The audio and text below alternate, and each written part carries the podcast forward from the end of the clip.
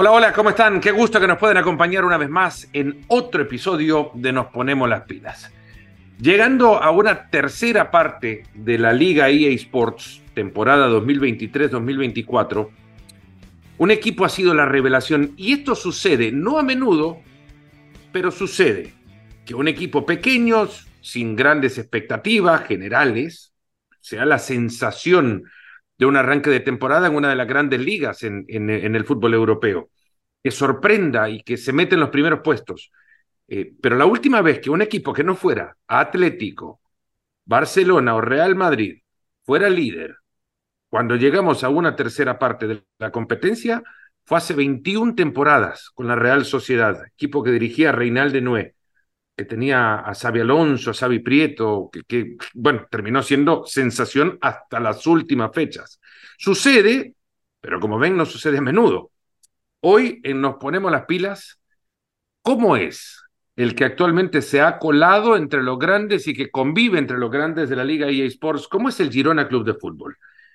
¿Está el secreto en las oficinas? Ignacio Masbagá, su presidente ejecutivo, nos acompaña Ignacio, muchas gracias por estar con nosotros en Nos Ponemos las Pilas. Gracias a vosotros, gracias Fernando, un placer. ¿Está el secreto en las oficinas?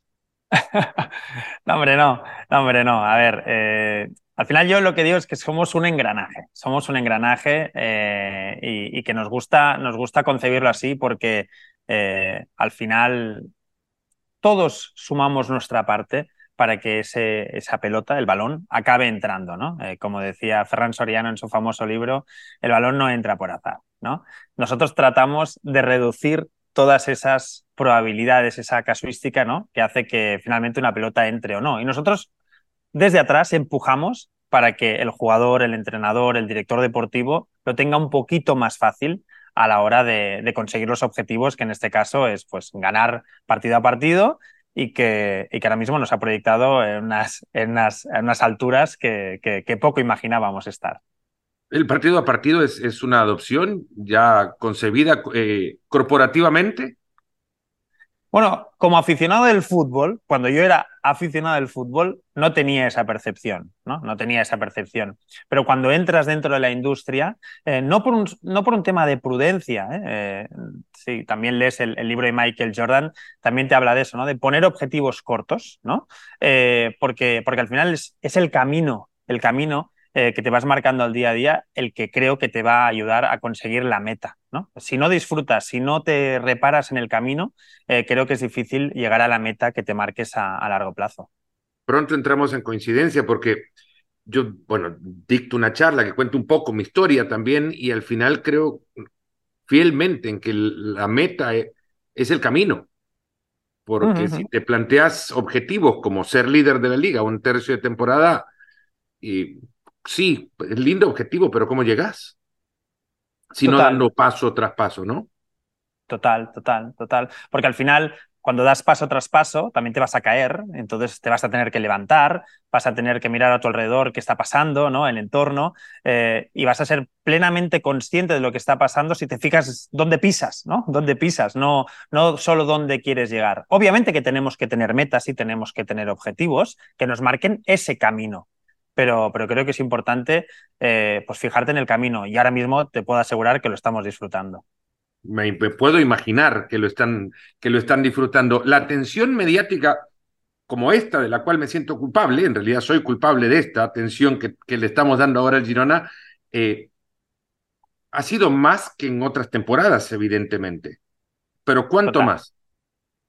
Bueno, es exponencial. Eh, creo que nos ayudarían más nuestros compañeros del Departamento de Prensa y Comunicación si nos dicen el listado de peticiones, de entrevistas que estamos teniendo. Pero creo que también es lo bonito de todo esto. ¿no? Al final, estamos dando de qué hablar, eh, porque al final con un presupuesto mm, medio, eh, pequeño, pues estamos consiguiendo mejorar nuestra posición eh, de forma exponencial y eso da de qué hablar, porque al final yo creo que es una historia bonita, una, historia de, del trabajo bien hecho que por suerte, porque no siempre pasa, se traslada en los resultados. ¿Cuál es la historia del Girona? A ver, la, verdad es que los que llevamos trabajando en el club, ya llevamos unos años, el director deportivo llegó en 2014, eh, el presidente y yo llegamos en 2015, así que hemos vivido un proceso de transformación eh, brutal.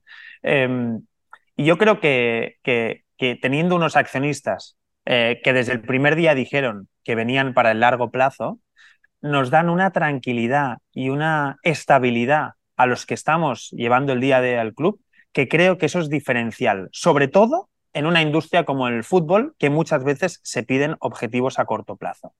Cuando tú tienes detrás unos accionistas que, uno, entienden el negocio y dos, que te dan esa tranquilidad, esa, ese largo plazo, creo que, que, te permite planificar como hacen en otras industrias, ¿no? Unos objetivos a medio plazo em, y, sobre todo que sean realistas, objetivos realistas. Eh, es muy curioso que al final el, el fútbol como industria, más hoy que, antes, creería, busca reflejos de ligas como ligas cerradas, como la, la, NBA, el fútbol americano de la NFL, reflejos en los modelos de negocio. Y hay muchos propietarios eh, estadounidenses en la Liga Premier, por ejemplo, hay propietarios estadounidenses en, en la Liga también, en Francia, que no vienen acompañados de ese modelo de largoplacismo que invitas a, pensar ahora, en el que invitas a pensar ahora, eh, porque es otro tipo de competencia eh, y, son otro tipo de certezas también. Eh, no te vas a ir a ninguna segunda división en esas ligas, sin embargo, esas ligas son modelo. Sí, sí, a ver, yo creo que son modelos diferentes. el modelo americano yo creo que está más enfocado al entretenimiento. Eh, si haces memoria de quién ha ganado la NFL, la NBA en los últimos años, pues eh, va variando y quizá ni te acuerdas, porque tampoco es lo más importante. Yo creo que están enfocados en mejorar el producto, en la experiencia y obviamente en ser cada año más competitivos, pero eso, eso va cambiando. Eh, también porque el control económico les hace pues, que las diferencias sean pequeñas entre club y club. Es verdad que tienen los jugadores franquicia, pero yo creo que son industrias sobre todo enfocado al entretenimiento. Y nosotros, ya desde hace varios años, hablo de Europa, claro que estamos yendo hacia el entretenimiento, pero todavía, todavía se, se mide el éxito en base a los títulos. Y creo que tenemos que construir em, un negocio que sea sostenible, no solo basado en las victorias. Obviamente que queremos proyectar que somos un equipo ganador, pero sobre todo que lo somos porque lo damos todo en el campo y, eso pues atrae pues, audiencias, engagement, que cada vez tengamos más aficionados. Em, y es un poco lo, lo, cómo, cómo, se está trasladando ¿no? Esa, ese, ese, modelo del entretenimiento americano aquí a Europa, ¿no? ya desde hace, desde hace varios años. Es verdad que cuando una liga es cerrada, el gran riesgo, y lo digo en primera persona porque lo hemos sufrido, del descenso desaparece. Mm, pero creo que sería difícil adoptar un modelo así en Europa. Nosotros hemos nacido con estos ascensos y descensos y es un poco el premio y el gran castigo si la pelota no entra, lo que te acaba condenando pues a, un descenso de categoría que por experiencia te digo es algo muy duro. Y eso es lo que lleva también a, que las inversiones que contemplan estas realidades del fútbol y, se basan en, en el largo plazo, terminan generando frutos. El fútbol es un proceso de construcción no lineal eh, económicamente incluso, tampoco es, lineal porque depende de tus resultados eh, deportivos. Pero cuando mencionas largo plazo, ¿cuánto es el largo plazo para una organización como el City Football Group? Ya nos vamos a ir metiendo un poco en cómo llegan ellos y demás, pero para entender a qué se refieren el largo plazo. Bueno, al final nosotros, nosotros tenemos unos objetivos, ¿no? Eh, claro, ahora diciéndolo, siendo el líder de la tabla, va a parecer quizá modesto o poco creíble, pero es real como la, o sea, como te lo voy a explicar. Nosotros, eh, cuando llegan los nuevos accionistas al club, pues se marcan unos objetivos. Y uno de ellos es que seamos sostenibles, autosostenibles eh, financieramente. ¿vale? O sea, que nosotros tenemos que ser un negocio que sea eh, profitable. después, que seamos una plataforma de desarrollo de jóvenes talentos. Para nosotros eso es estratégico. O sea, y eso empieza desde la academia hasta el primer equipo. Y por eso nos vamos a buscar entrenadores que confíen y crean en los jóvenes talentos. Eso para nosotros es importantísimo. Y otros objetivos que teníamos era ser referentes a nivel comercial, y, de masa social. Tenemos un potencial de crecimiento no solo en la provincia de Girona, sino también en Cataluña, porque el Girona era un club que nunca había estado en la élite y por eso nos marcamos como objetivo ser relevantes, ser relevantes en nuestro territorio. Y, y luego la última eh, es mejorar todas las infraestructuras del club. Veníamos con, una, con apenas, eh, bueno, campos de entrenamiento muy eh, totalmente separados entre sí y lo que estamos ya es un proyecto de una creación de una, de una ciudad deportiva donde vamos a entrenar todos juntos, eh, desde los seis años hasta, hasta el profesional, eh, todo el fútbol base ahí, eh, todo el semiprofesional, profesional, el área de negocio. Y después, pues un estadio Montilivi del año 1970 que se ha hecho muy poca inversión, es un estadio municipal por el cual poseemos la, la concesión y que, obviamente ya estamos trabajando en ver cómo lo mejoramos. Y un poco esto fueron los objetivos que nos hemos marcado. Creo que te contesto en que son bastante medio largo plazo. ¿no?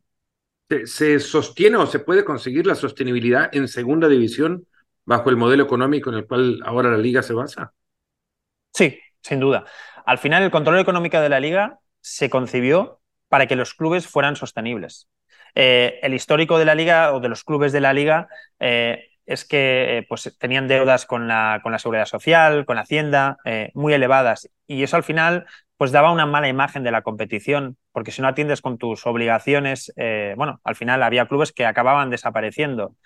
Con el nuevo control económico lo que hace es que nos auto-obligamos los clubes a ser sostenibles. Y por tanto, en segunda división, ¿puede ser sostenible? Sí, sin duda, lo tienes que ser, y en primera división también antes de meternos a un montón de otras cosas que me surgen también de, este, esta charla, el, disparador de la sostenibilidad a partir del acuerdo con CVC, eh, ¿a ustedes les, beneficia en qué, cómo y cuál es la tangibilidad del, del, de, los beneficios? ¿Cómo, ¿Cómo se reflejan?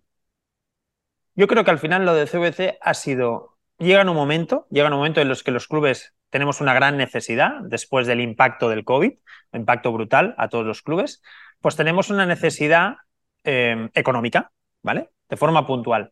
Pero después vemos em, que no queremos que sigan creciendo otras ligas como la Premier League al ritmo que lo está haciendo y tenemos una oportunidad de acelerar proyectos de inversión gracias al plan de la Liga Impulso que viene eh, con CVC.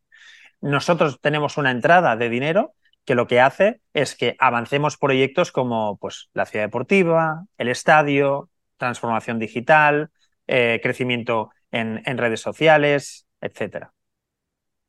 Y bueno, ahora sí, nos metemos un poco en la guía del cuestionario y otras que han surgido a partir de lo que me has conversado. Eh, Ignacio, me, hablabas de libros. El, libro de Ferran Soriano, ¿cuán, cuán, cuánto significa de guía para quienes forman parte del City Football Group? La pelota no entra por azar.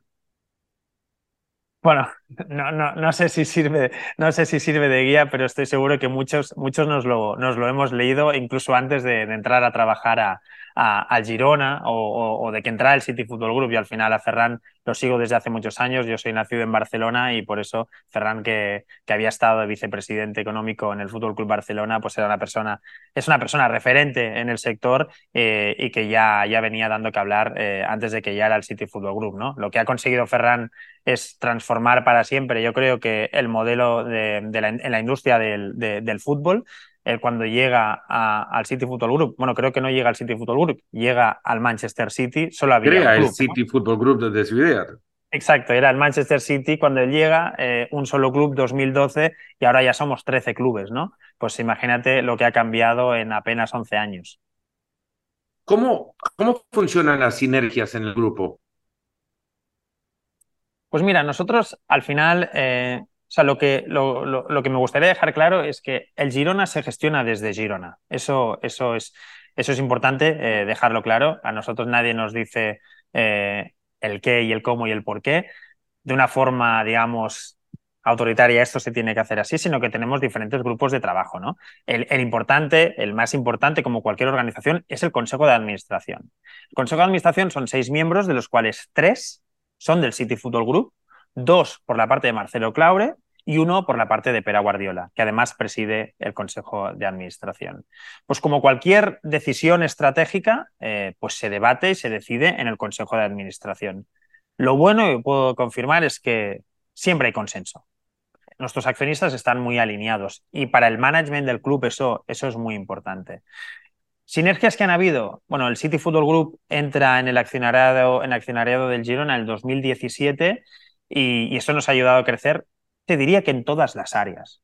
Al final tenemos una relación muy cercana eh, con ahora 13 clubes, ¿no? 12 clubes más que nosotros, que podemos compartir experiencias, know-how, cómo, cómo funcionó esta campaña de, ticketing eh, para, para, poder replicar ideas. Después, en la parte de patrocinio, funcionamos, funcionamos como una agencia. Nosotros les proporcionamos eh, paquetes y activos que todavía tenemos disponibles para que ellos los puedan comercializar eh, pues en diferentes eh, procesos de venta que tengan para, para, para, posibles patrocinadores de otros clubes del grupo.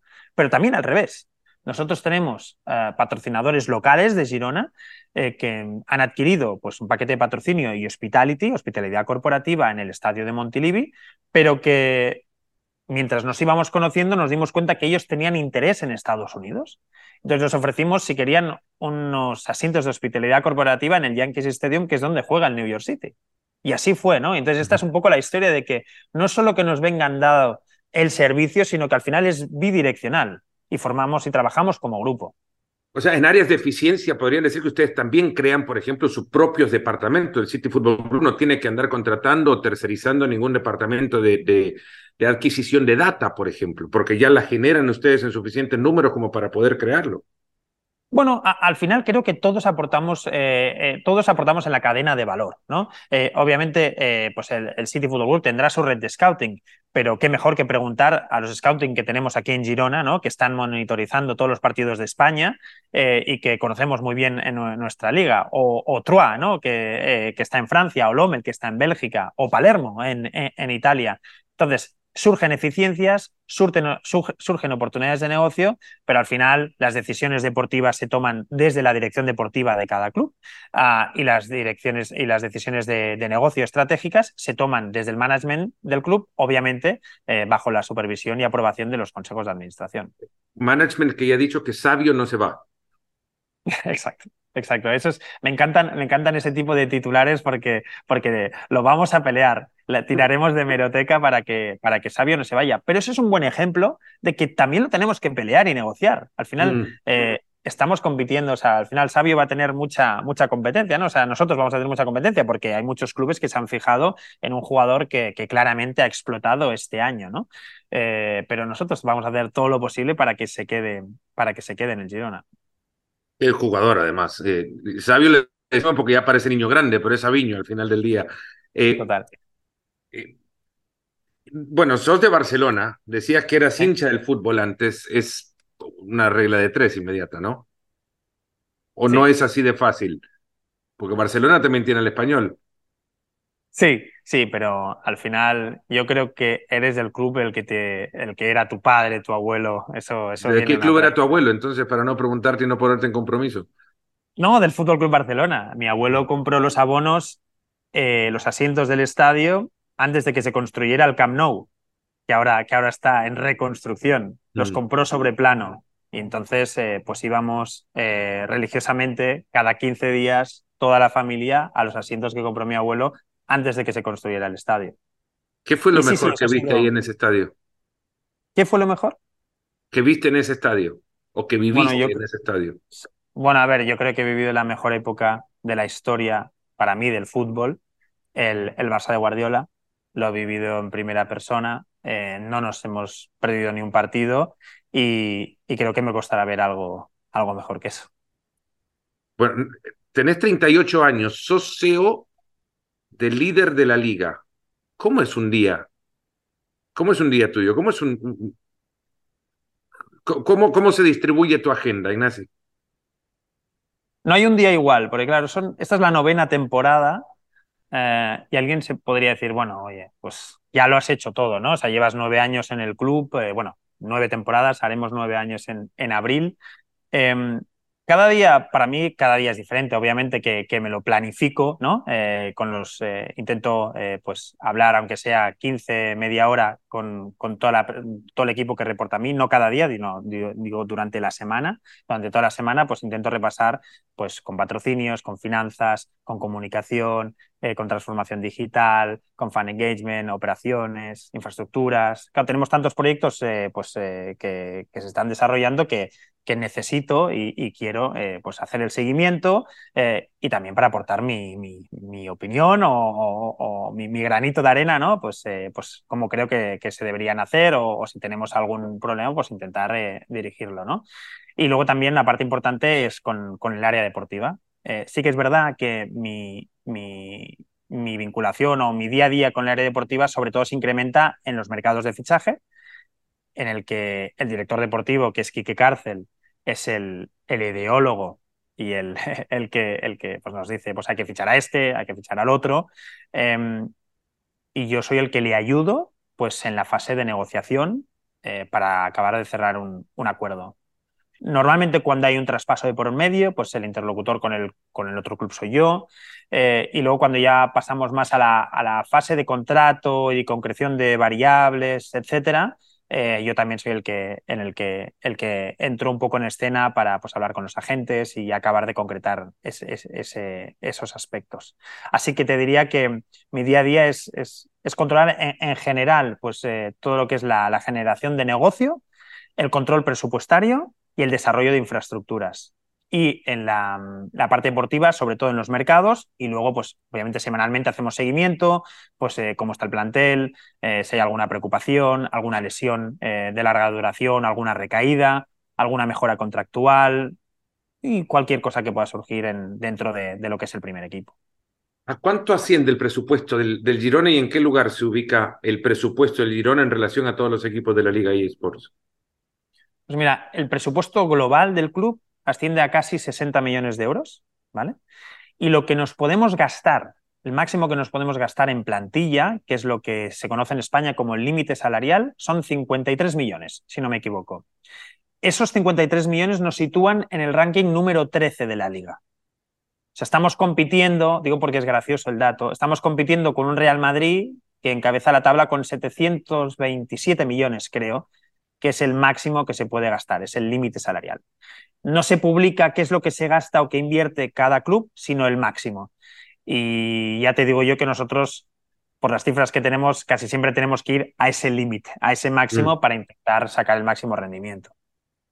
No es un, un, tema de prueba y error, porque está científicamente estudiado y, y, y me imaginaría también con, con especialistas en la materia, financieros, economistas, que se habrán sentado para entender cómo elaborar el modelo del límite salarial, pero no es, es cierto que lo lleva la responsabilidad financiera, pero al mismo tiempo les frena el crecimiento ante la competencia que existe en, en Europa, como liga en general, no hablando desde la posición del Girona, sino como liga en general.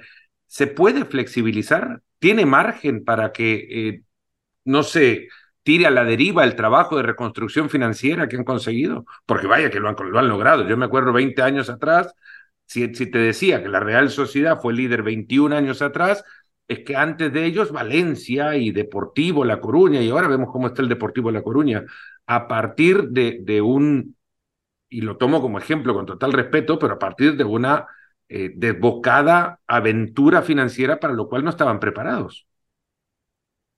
Total, a ver, yo o nosotros opinamos que o sea, el control económico de la liga ha hecho mucho bien.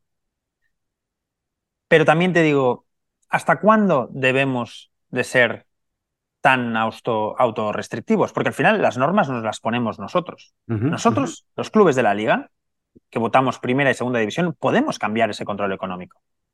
Al final, yo creo que se puede discrepar eh, o se puede decir que, creo que, que deberíamos ser más flexibles nosotros para poder crecer un poco más. Yo creo que hay fórmulas que pueden proteger la sostenibilidad del club, pero a la vez invitar o incentivar el crecimiento. Porque ahora mismo eh, la, el crecimiento es limitado y la inversión extranjera en clubes en España, pues se lo miran con recelo por lo, que, por lo mismo que te digo, porque si me van a limitar mucho el crecimiento, quizá prefiero irme a otra liga a invertir, ¿no? Mm. Hablando de, crecimiento y, de la época del año en la que nos encontramos a semanas de que se abra eh, el mercado de invierno y en la posición en la que se encuentran ustedes, eh, esto lo infiero nada más y, y, lo veo desde mi perspectiva. Digo, estoy primero en la carrera peleando ahí arriba, no me dan un poquitito de ganas de meter la mano en el cochinillo y empezar a meterle, a cambiar un poco la estrategia. Pasa. Bueno, nosotros históricamente no hemos hecho grandes cambios en el mercado de invierno. Históricamente. No, de repente no, puede significar un cambio, una, una eh, adquirir a un futbolista, por mucho que suene muy vulgar, incluso te pareciera que es una mercancía, pero desprenderse de alguno que de repente puede, puede significar un aporte importante, ¿no? Sí, al final, al final eh, estos, esta mitad de temporada te sirven un poco para de termómetro, ¿no? Decir, oye, pues mira, este jugador está encajando menos o, o juega menos porque hay otros jugadores que, que, están dando ¿no? un rendimiento por encima de lo esperado y al final pues eh, pueden pasar dos cosas, ¿no? Jugadores tuyos que son en propiedad y que te interesa que jueguen para que no pierdan valor, ¿no? Y para, para bueno, porque lo que decías tú, son personas, también se merecen, ¿no? Buscar otras oportunidades y si es posible, pues es un win-win o eh, otros jugadores que quizás están cedidos y juegan menos, pues quizás replantearse la cesión si a todas las partes les interesa, si a todas, eh, repito, es al jugador el primero, el club cedente y, el, y, nosotros mismos, ¿no? Así que sí, siempre, sí, siempre se intenta mejorar, siempre se intenta mejorar y al final cuando tú tienes una oportunidad de entrada o salida de jugadores en el mercado de invierno, como mínimo lo tienes que trabajar y estudiar. Pero ahora, y ahora son líderes. ¿No te da un poquitito de ganas de decir, bueno, podemos potenciar esta historia?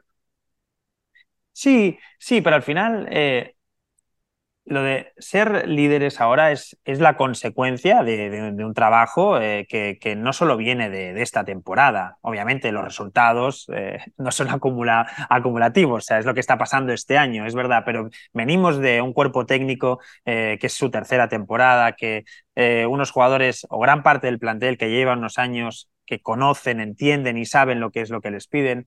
de verdad, nuestro objetivo es consolidarnos en primera división en los próximos años. Mm. Que ahora somos líderes es una ilusión, tampoco una obsesión. Que yo estaré encantado, ¿eh? Estar encantado de, de, de, escribir la historia y, y, acabar en lo más alto de la tabla. Todos, todos, todos en Girona vivimos en esa ilusión. Pero, pero también somos muy realistas, muy realistas de que estamos muy por encima de lo que nos toca a nivel, si hablamos de una métrica como, como, es el presupuesto, que creo que es una métrica normalmente bastante, bastante fiable, ¿no? O sea, quien más invierte normalmente suele tener, suele tener eh, mejor rendimiento sobre el terreno de juego. Pero también hay historias bonitas como la nuestra, ¿no? Que te dicen, ¿no? Pues, pues, eh, pues un club pequeño eh, se atreve a jugar de una misma forma el día que juega contra el que va último en la liga o contra un Real Madrid o contra un Barcelona. Nosotros intentamos mantener nuestro estilo, ser protagonistas, intentar tener la posesión eh, en la zona 3. Eh, bueno. Llama a Pep para decirle qué lindo juegan. a Michel sí. Con Michel hablan, sí, sí, sí, y, hablan de fútbol, hablan mucho de fútbol, porque los dos, eh, obviamente, cuando acaba su trabajo siguen hablando de fútbol porque viven por el fútbol. Y, sí, o sea, me consta que, tienen muy buena relación y que, han, conectado, han, conectado muy bien. Hablan el mismo idioma. ¿Perdón? Hablan el mismo idioma, ¿no? Y sí, son, son bueno, sí. Me ha encantado mucho, aparte, esta, esta movida de la liga de, de escuchar las pausas de, para hidratación que, yo lo sugerí en alguna transmisión, incluso que sabiendo que las pausas para hidratación, así como ve el clima en España, se iban a terminar en un 2x3, que de repente dieran unas pausas para calentamiento también y que le sirvieran café a los futbolistas en el medio del partido para poder escuchar a tipos como Mitchell hablar. Porque si fue revolucionario lo de Mitchell en algún momento, y si, y si algo impactó, creo que de, de las múltiples que se pudieron escuchar, unas que no se quisieron escuchar porque en los clubes no se dieron, pero de las múltiples que sí se pudieron escuchar, una de Michel en la que le pregunta a los futbolistas qué quieren hacer o qué bien hay en la cancha o qué están haciendo. Y yo creo que es una, una, para ustedes que están en posiciones de liderazgo, es un ejemplo gigantesco. Los, los líderes no saben todo, son líderes porque aceptan que hay quienes conocen más que ellos.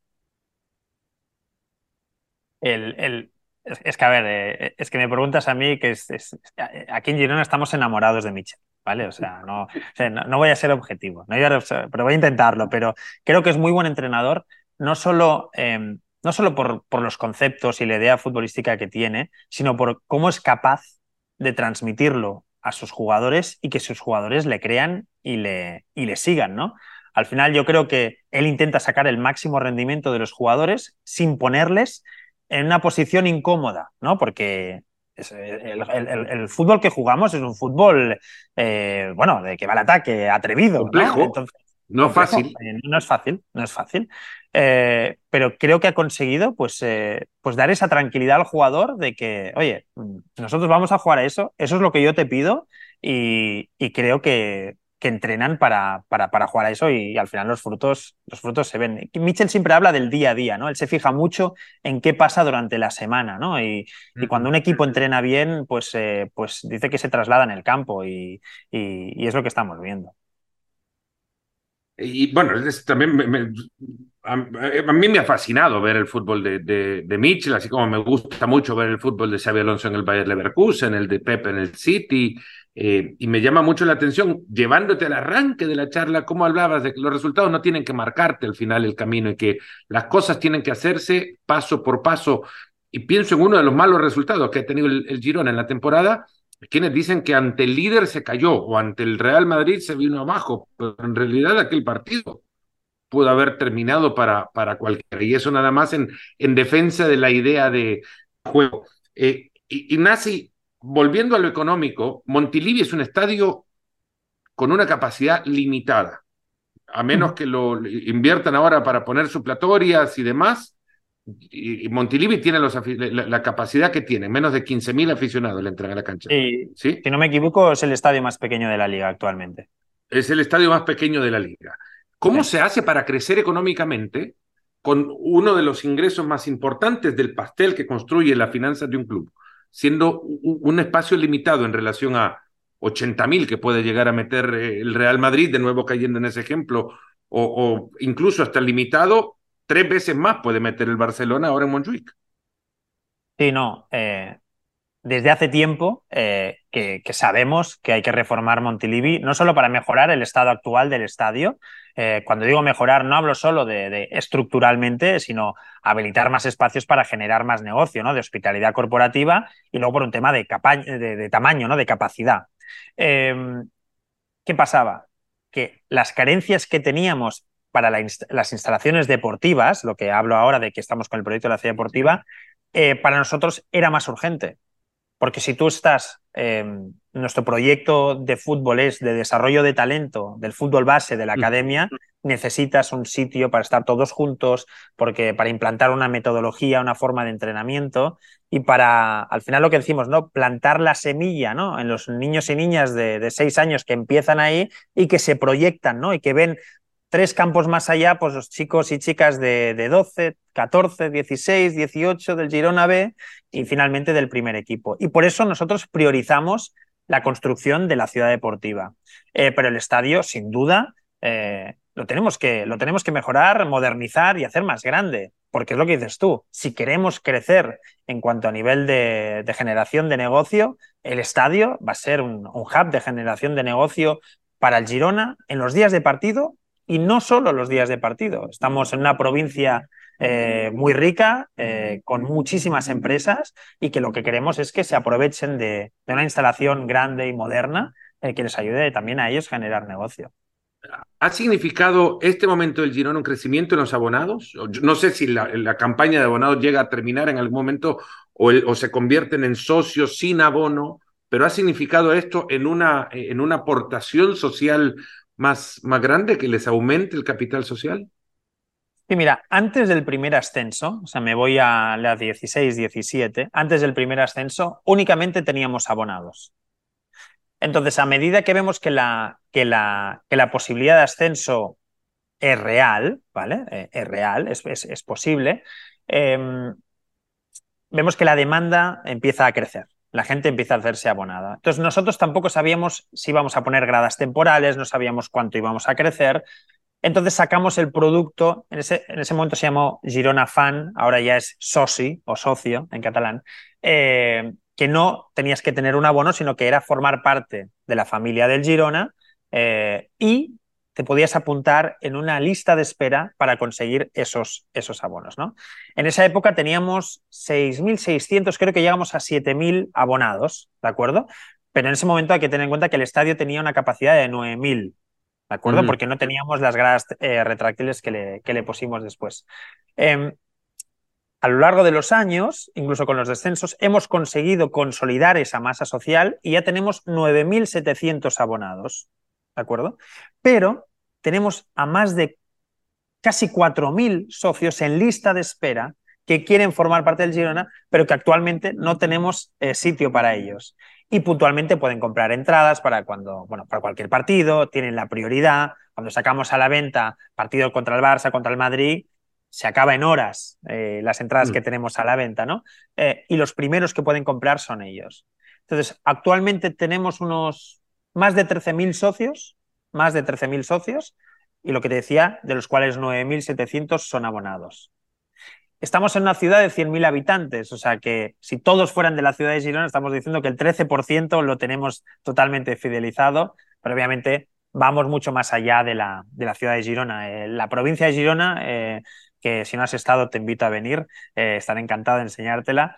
Eh, son casi 700.000, 800.000 habitantes y por tanto creemos que ahí tenemos todavía mucho margen eh, de crecimiento.